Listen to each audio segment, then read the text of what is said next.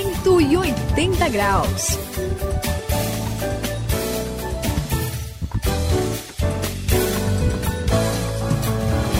Olá, você que está acompanhando aqui o 180 graus, a virada da sua vida. Eu sou o André e nesses programas aqui a gente quer tratar de alguns assuntos que talvez você nem saiba, mas você está procurando. Por exemplo, eu tenho certeza que alguma vez na sua vida você já pensou qual é o sentido da vida. Talvez você fale, poxa, mas eu nunca pensei nisso, mas eu tenho certeza que de alguma forma você procura o sentido da vida. Todo mundo quer saber por que está vivendo, não é, Suzy? Pois é, André. É, eu acho que todo mundo precisa, mas que coisa! É uma coisa muito sem sentido, porque a gente vive tão ocupado, mas no fundo, no fundo, existe um vazio muito grande, não é, Sayão?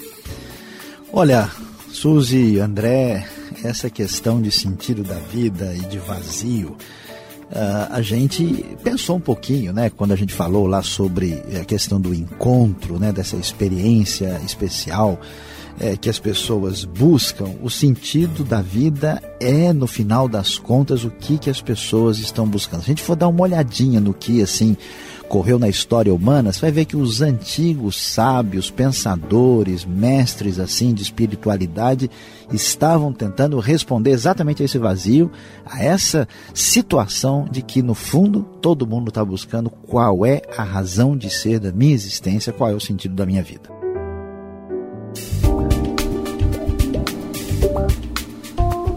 Para sua vida tomar o rumo certo é preciso virar 180 graus. Hoje vamos falar sobre o sentido da vida.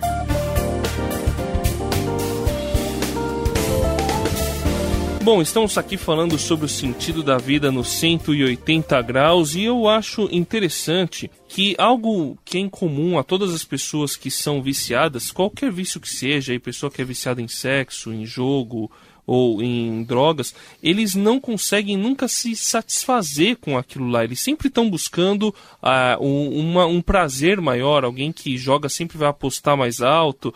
E, eu queria entender por que, que as pessoas se lançam, se entregam a esses vícios e acabam se destruindo sem mesmo perceberem por que, que elas é, se entregam ao prazer sem encontrar solução. Bom, André, eu diria o seguinte, olhando assim no início, né, você vendo esse comportamento meio maluco de tanta gente, no primeiro contato assim a gente vai sentir que tem uma solidão profunda. A pessoa busca um relacionamento, uma intimidade, uma proximidade, algo que complete assim o, profundo do seu coração. E aí a gente vai vendo que quando a pessoa não consegue esse encaixe, né, a coisa fica meio solta, ah, ah, parece que a coisa vai ficando cada vez mais complicada, parece que o buraco né, do coração aumenta. E é interessante, a Bíblia, né? A gente, o pessoal não sabe disso. Esse pessoal. olha, olha. mas tem que tomar cuidado quando você vai falar da Bíblia. Oh, vamos lá. o pessoal vai gostar não, muito, não. Mas olha, eu vou falar para vocês, o pessoal não sabe, porque o pessoal pensa que a Bíblia é um livro de religião, né? Mas a Bíblia fala desse lance que o pessoal tá aí, sabe, nesse desespero. Quer ver um lance legal? Tem um livro que é um livro assim da hora, realmente realmente é, é muita coisa. É o livro de Eclesiastes. Ele diz, por exemplo, que um cara que estava buscando esse sentido para a vida, ele diz assim: decidi entregar-me ao vinho e à extravagância. Mantendo... Nossa, existia isso? Pois é, pode, mas mantendo a mente orientada pela sabedoria. Opa. É igual o cara que está na faculdade, né? Não, eu vou estudar, mas toda hora eu vou dar uma chegada lá no barzinho. Pois é, assim é o sentido do coração do pessoal que está buscando aí algo para preencher esse vazio. Pois é, e eu conheço muita gente também que não só busca extravagância ou coisas assim, mas também mergulha no trabalho, nos estudos, em alguma coisa, ou se não, é tão orientado para uh, ah, algum tipo de realização né, pessoal que fica maluco, né? O cara quer colocar o nome dele na ponte. Né? Exatamente, mas também não, não para para nada, né? Não consegue olhar as pessoas ao redor, não consegue ver a vida passar. Ele simplesmente vai fazendo, vai atropelando tudo até realizar. Mas será que no final, depois que ele terminou tudo isso, ele realmente se sente realizado, Sayão? Olha, Suzy, e eu acho que o André também vai concordar comigo. Assim, esse lance, esse lance de realização, até de repente rola uma realização assim no momento, né? Mas o problema é que depois, né, existe aquele negócio que muita gente parece que faz a vida assim, é como comer algodão doce, entendeu? A pessoa comeu aquele negócio e depois desaparece. Então é só na hora que dá aquele gostinho, mas depois a pessoa pensa para frente, para o futuro toda a realização que eu fiz na vida. Eclesiastes vai falar sobre isso. Vai ficar para os outros. Eu vou embora. O negócio não, entendeu? Então, assim, todo esse projeto, assim, tem a adrenalina do começo, mas depois não preenche o coração do jeito que devia preencher. O negócio é complicado. Não sei, talvez seja bom até fazer outro programa aí que está ficando difícil aqui. Vamos ver. Tá mesmo. Pois é, eu concordo. E aí, André, o que, que você acha aí? Que mais você imagina aí que rola nessa história de, de busca de sentido para a vida?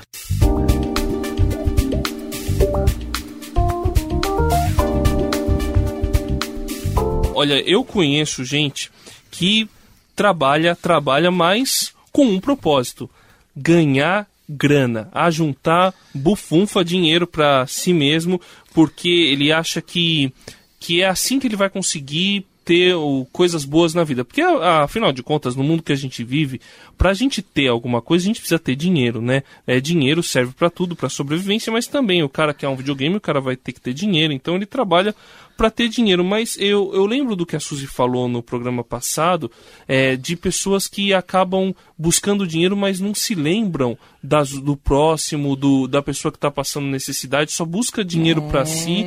E, e, e eu, eu lembro também que quando eu ganhava é, uns 300 reais eu fazia meu orçamento para 300 reais e pensava, puxa, quando eu ganhar mil, eu vou conseguir comprar mais coisas. Mas quando comecei a ganhar mil, parece que, parece que eu precisava de dois Sobe, mil. Né? É. Então, o nosso salário. Complicou. É, pois é, o nosso salário nunca satisfaz a gente. Eu acho isso impressionante. Bom, depois eu vou conversar com você, com o André, com a Suzy, para ver quem que tá ganhando salário demais, para a gente ah, resolver aí, é ajudar. Covardia, a, a gente ajuda, né? Mas você sabe, agora falando sério, né? Esse lance de, do pessoal que está ligado em grana, uma coisa que eu sempre fiquei assim pensando é que assim, os lugares do mundo onde as pessoas ganham bem, né, tem uma, um padrão de vida mais elevado.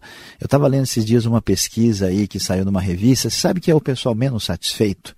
E o pior é que, como vocês já disseram, tem gente que parece que se liga no dinheiro e em vez de estar satisfeito, em vez de achar sentido na vida, parece que a pessoa quer mais. É verdade. E fica numa espécie de, quase que de vício, de droga, sabe? Um lance que a pessoa fica maluca. Então, assim, a maior parte do pessoal, vocês não contem para ninguém, tá? Que eu conheço que é ligado em grana, parece que são malucos, assim, que são meio doidos por aqui, entraram numa espécie de roleta, assim, sabe? Que é uma loucura. E o que eu posso dizer é que, eu acho que é até pior que as outras coisas.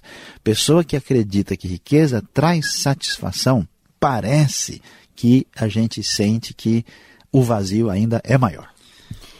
Então, é verdade que existe esse, essa busca, né? E a mesma coisa acontece com conhecimento. Aliás, eu vou falar uma coisa, viu? Eu conheci uma pessoa que ela estudou, ela fez tudo direitinho. Ela estudou, foi para a faculdade. É claro que ela passou nos barzinhos ali por perto, né? Que tem muitos. E teve uma vida profissional bem, assim, uma carreira muito boa é, ganhou uma grana, uma posição e aparentemente ela parece muito satisfeita. Será que será que ela não encontrou um sentido da vida, Céu? Olha, Suzy, eh, eu vou dizer uma coisa. Eu acho que você conheceu essa, essa menina aí, o André também imagino que deve ter visto gente. A sociedade que a gente vive é uma sociedade de aparências. As pessoas até parece que elas estão numa boa, mas é aquele negócio. Quando você vê como é que a pessoa se comporta no trânsito, hum, quando você vê como é, é que a pessoa bem, se comporta, né? Tem lugar que eu vou assim na casa, até o cachorro da pessoa é estressado. Né? é, o cachorro parece Vive que latindo, é, uma coisa de um jeito que ele late assim dá medo, né? E, e, aí você começa a sondar um pouquinho. Às vezes você tem um tempinho para conversar, a pessoa abre o coração e a gente descobre que a coisa não está rolando, não está acontecendo mesmo. Então, tudo isso que a gente ó, conhecimento, realização, cair na vida, entendeu? Uh, conseguir tudo aquilo que se queria em termos de grana, não dá o sentido na vida. Daí a gente retoma aquilo que a gente começou que é exatamente a questão do encontro. Quando a gente falou que Deus pega a pessoa na curva, né, que Deus chega junto, e a pessoa tem essa experiência espiritual, esse lance diferente, essa, essa, esse encontro com Deus, que a gente depois vai trabalhar isso com mais atenção, ele vai sim descobrir que o sentido, o significado, a razão de ser da vida não pode ser simplesmente uma coisa que é, esteja aí limitada por essas experiências que dão um pouquinho de gosto, mas não pode satisfazer. Inclusive, eu vou dizer bem a verdade.